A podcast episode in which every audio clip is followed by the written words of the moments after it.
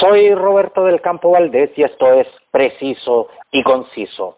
Cuando, cuando ya llevamos aproximadamente 24 horas eh, de las medidas de excepción que ha decretado el gobierno, como suspensión de clase y la, y la cancelación de eventos, eh, de eventos artísticos culturales masivos, a raíz, eh, a raíz de lo que es el, coronavirus y, y, para limitar la, la, la, propagación del coronavirus. Pero, pero, ¿cuál, pero ¿cuál es el estado, el, el estado actual de uno de los espectáculos más populares que existen eh, en Chile, que son los circos. Y para conversar sobre este tema es que estamos en contacto telefónico desde la ciudad de San Felipe con Agustín Maluenda, el payaso pastelito de Chile. Agustín, muchas gracias por, por este contacto. Eh, gracias Robertito, gracias a ti por, por como siempre tener al circo en mente y, y poder hablar un poquito más de todo lo que ha afectado no tan solo al circo, sino que al mundo al mundo del circo eh, todo lo que está aconteciendo ahora. Así que muchas gracias, Robertito. Agustín, eh, el circo de Pastelito y Tachuela Chico eh, llegó la, la, semana pasada, si no me equivoco, a la, a la ciudad de, de, San Felipe, proveniente eh, de La Serena. Ustedes, han, ustedes pudieron actuar, digamos, la semana pasada, el fin de semana pasado. Sí, mira, nosotros estuvimos con un, desde que empezó la crisis social, y el estallido social de nuestro país, el día 18 de octubre, nosotros ya cerramos las puertas del circo por tres meses. Luego pudimos ir a trabajar a Serena, debutando el 10 de enero, y pudimos hacerlo con tranquilidad y de una manera muy buena, gracias a Dios. Hicimos enero y hicimos febrero. Luego ya nos trasladamos aquí a San Felipe y pudimos trabajar solamente viernes, sábado y domingo. Ya de acuerdo a las noticias y lo que hemos visto a través de, de la información nacional, eh, con los shows y, los, eventos de más de, primero era más de 500 personas, menos de 500 personas, después 200, ahora 50, ya nos vimos la obligación de cerrar. Y no tan solo el circo de pastelitos, sino que todos los circos en Chile han tomado la decisión de cerrar. Y en el mundo, en el mundo, tengo contacto con muchos circos. Estoy en un grupo de chat de WhatsApp de muchos amigos y empresarios circenses a nivel mundial. Y de verdad, de verdad, esto está afectando muchísimo a la gente de circo, muchísimo. Y por eso te decía al principio, te agradezco mucho a ti la preocupación porque en estos casos nadie se preocupa del circo, nadie, nadie, Nadie, absolutamente nadie. Agustín, eh, nosotros en general, la gente de Santiago específicamente, eh, tenemos la idea de que el circo existe solamente en septiembre, pero, pero, pero el circo está girando por, por todo Chile eh, durante todo el año. ¿Cuántos, cuántos circos, cuántos empresarios circenses son los que en estos momentos están, están con los circos total y absolutamente detenidos, Agustín? Bueno, mira, yo eh, hay una cantidad de circos muy importante considerando que Chile es un país de muy pocos habitantes y en Estados Unidos creo que hay como 30 circos que son los que circulan en, el, en ese gran país y nosotros tenemos tenemos casi 120 circos. Se ha confirmado de que hay 110, 115, pero también hay circos que, que nosotros eh, también contabilizamos y son circos muy, muy pequeños que hacen pueblitos muy, muy pequeños para el sur, para los ramales, y de verdad estamos llegando casi a los 120 circos, donde hay aproximadamente, no te quiero exagerar, pero se dice que son 5.000 personas las que viven del circo. Eh, ponele que sean 4.000, es una cantidad de gente importante que está hoy con gran preocupación porque esto viene de antes de, de, lo que pasa ahora con el virus y, y sigue, sigue, sigue. Entonces, nosotros también tenemos que unirnos, ¿cierto? Como gremio circense, estamos eh, en contacto con todos los demás circos, eh, con los demás compañeros, se están tomando medidas, los circos cerraron, y también hago un llamado, hago un llamado a las autoridades que también por lo menos nos pregunten si tenemos luz, si tenemos agua, porque lamentablemente a nosotros nos pilla estas crisis, nos pilla siempre en gira, donde vivimos con nuestra casa rodante, donde la escasez de agua también se hace presente, donde las posibilidades de luz, electricidad también son difíciles, porque nosotros contamos con generadores para, el, para la función.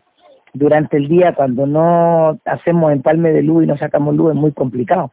De hecho, nosotros estamos acá en San Felipe y porque todo ahora es mucho más difícil con los trámites, eso, eh, tratamos de sacar luz de, instalación de la compañía que corresponde a San Felipe y es un trámite súper burocrático donde nos piden un montón de documentación que las tenemos, pero solo para ser aprobado el poste, el, cable, todo, tiene que ir un señor a autorizarte y eso son más de 350 mil pesos, más esperar una semana o cuatro o cinco días, según lo que sea la gentileza de estas personas, para instalarnos la luz y en estos momentos nosotros estamos sin luz. Y, nosotros, ya nosotros, ya, nosotros, estamos armando cuatro días sin luz acá, sin luz. Nuestros hijos no pueden ver televisión, nosotros no podemos cargar nuestros celulares, tenemos que cargarlo en el auto o prender motores de luz chiquititos que tengamos para poder solamente tener los celulares cargados. O sea, nadie se preocupa del circo, de verdad es una cosa lamentable, pero ya nosotros estamos acostumbrados al correr de los años y en todas las tragedias de nuestro país, en todos los momentos malos de nuestro país, el circo ha estado presente y ha seguido siendo la entretención de la familia. La única alternativa donde la familia va a divertirse es al circo, porque imagínate, fueron los últimos en cerrar. Todos los otros espectáculos cerraron antes y la gente seguía acudiendo al circo. Nosotros este fin de semana tuvimos mucho público. Entonces, es lamentable que no se preocupen o, no nos consideren. Si tú ves las noticias ponen eh, espectáculos masivos, cine, mall, pero nunca se menciona circo, nunca. Y somos el espectáculo que más público lleva, eh, que más público lleva después del fútbol. O sea, va el fútbol primero, después viene el circo. Agustín, pero, pero justamente me, me, gustaría precisar sobre, sobre algunas cosas, porque tú, tú me has señalado una, una realidad que, que, que obviamente eh, resulta brutal, considerando, digamos, que eh, incluso ustedes tienen que pagar eh, muchas veces por los terrenos donde, donde se instala el circo. Ahora, cuando el circo es un espectáculo que, que, literalmente se financia por la taquilla, por el corte de, de entradas, ¿Cómo lo están haciendo en este instante para, para poder sobrevivir? Para poder solventar estos gastos que tú, que tú me mencionas. Bueno, primero que nada, yo te cuento que eh, por ser un espectáculo cultural, el circo debería tener acceso a la luz y al agua, porque nosotros llevamos a cada ciudad entre, eh, diversión a la familia. Es un espectáculo muy antiguo que sigue dando frutos y que sigue eh, divirtiendo de alguna manera a, a, todo nuestro país. Entonces, por lo menos en esas, en esas condiciones, nosotros no queremos gratis pero queremos que haya un eh, que sea más ágil el procedimiento, que nosotros presentemos los documentos y ya el mismo día nos vengan a instalar la luz. ¿Por qué tenemos que esperar tanto tiempo? ¿Por qué tenemos que, eh, pagando un permiso municipal, pagando un permiso municipal, nosotros tenemos que pedir, por favor, que nos traigan agua para poder, para poder tomar? Porque claro, tenemos unas casas rodantes que son espectaculares, que son bonitas, gracias a Dios, se pero, mejor pero que se tienen que pero la casa rodante necesita, se tienen que conectar agua. A, la planta de alcantarillado también. Exacto. Nosotros, yo te digo la verdad, ahora estamos sacando agua de un grifo, porque yo no puedo estar sin agua con mis hijos. Entonces yo estoy sacando agua de un grifo ahora y abasteciendo los tambores del circo para poder llenar a la demás gente, llenar a los demás trailers y darle agua, porque las dos primeras semanas, la, la primera semana que llegamos acá, tuvimos que pagar camiones con agua que fueron cada dos días y nos cobra 80 mil pesos el camión. Y tuvimos que llenarlo tres veces y eso no lo paga el artista, lo pagamos nosotros, somos los dueños del circo. Y si nosotros nos ponen en Palme de Luz, nosotros estamos dispuestos a pagarlo. Pero ¿por qué se demoran tanto en ponerla? ¿Me entiendes? O sea, eh, no estamos que, que nos den gratis todo, pero que haya un trato especial para la gente que es, que es nómade, que la gente que se traslada de un lugar a otro, como los gitanos, como el circo, como los parques, como ahora los parques de juego de inflable. O sea, hay mucha gente que depende de esas cosas y no se han regularizado todavía.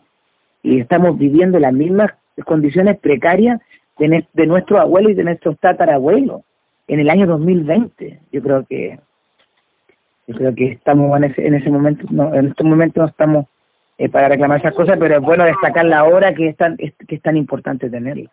Agustín, eh, ¿cuánto tiempo eh, el Circo de Pastelito tiene tiene agendado quedarse en la, en la ciudad de San Felipe. Te lo pregunto porque obviamente ustedes van a pasar eh, dos semanas sin poder trabajar, sin poder, eh, sin poder eh, montar el espectáculo. Sí, mira, nosotros Robertito ahora trabajamos tres días y ya ahora en estos momentos mi hermana ya se va a instalar en la oficina para pagar el sueldo semanal de la gente y también estamos haciendo conciencia y vamos a tratar de llegar a algún acuerdo monetario con nuestro con nuestros artistas eh, tenemos que también tenemos 80 personas a nuestro cargo, que hay niños, hay familia, y todos los circos están pasando por lo mismo. Todos los circos, si bien en alguna medida algunos han pensado un poquito mejor y tienen un dinero guardado o se han preocupado de ahorrar para también tener en estos momentos difíciles. Pero hay circos que no, porque hay circos que viven al diario vivir. Hay circos que dependen de la función. Entonces, de verdad es un tema muy complicado para nosotros. Y bueno, lo primero, lo primero es que pase todo esto y que se mejore eh, nuestro país, porque en estos momentos es una enfermedad mundial, ya que afecta a todo el mundo. Yo estuve trabajando, tú sabes, en Estados Unidos cuatro años y medio y trabajé en el circo Hermanos, eh, Hermanos Vázquez, que es uno, uno de los circos más importantes del mundo en Estados Unidos y en todo el mundo.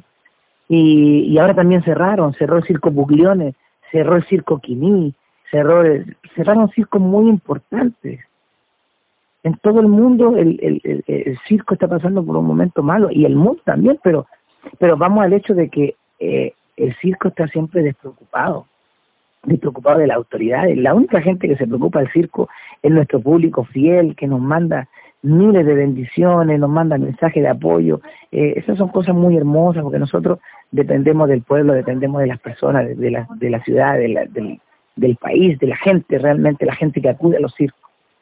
Pero, pero en cambio las autoridades ni siquiera nos nombran. O sea, podrían ser un poquito más decentes y decir, bueno, no, no, no vayan a los circos, no vayan al teatro, no vayan al cine, pero ni siquiera nos nombran. De hecho, el circo, hace dos años atrás, ni siquiera éramos censados.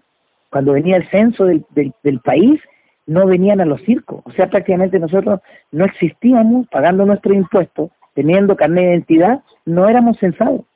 Nosotros recién hace dos años que empezaron a ir a los circos a ver cuánta gente vivía en los trailers, cuánta gente, cuántos niños habían, porque hasta ese tiempo atrás no existíamos. Entonces yo creo que ya ya es hora de que de que también se pongan las pilas, o sea, no es no es no es bueno para nuestros hijos que sigamos viviendo como la época pasada, la época antigua de nuestros abuelos. Hay que mejorar esa parte urgente. urgente. Exactamente. Agustín Maluenda, eh, el payaso pastelito del circo de pastelito y tachuela chico. Quiero, quiero darte las gracias por, eh, por este contacto, por esta, por esta conversación franca y honesta que, que, hemos podido tener. Eh, pero antes de dejarte, Agustín, quisiera, quisiera preguntarte por, por la salud de, la gente que, que, te acompaña. En estos momentos en que, en que se ha decretado una cuarentena, donde se está pidiendo que la gente, que la gente no salga de sus casas, que en definitiva se, eh, se, se, aísle, que evitemos el contacto, eh, el contacto físico justamente para, para limitar la propagación. Eh, ¿Cómo está tu gente, Agustín? Y en caso de, tener eh, eh, a alguien contagiado, ¿hacia dónde, cuáles son las medidas que ustedes toman? ¿Hacia, hacia, hacia qué servicio de salud ustedes ustedes se pueden dirigir? Nosotros estamos aquí en San Felipe, estamos tranquilos, estamos en un espacio súper protegido, estamos muy bien, gracias a Dios, ya en lo que en la parte humana, que, que es lo que más importa. Y nuestra gente también está bien, los niños bien, las familias, y estamos esperando a que pase esto. Tenemos mucha fe, recuerda que nosotros somos creyentes, tenemos mucha fe en Dios, de que también Dios pone la manito en su gente y nos va a proteger y vamos a salir muy bien de todo esto.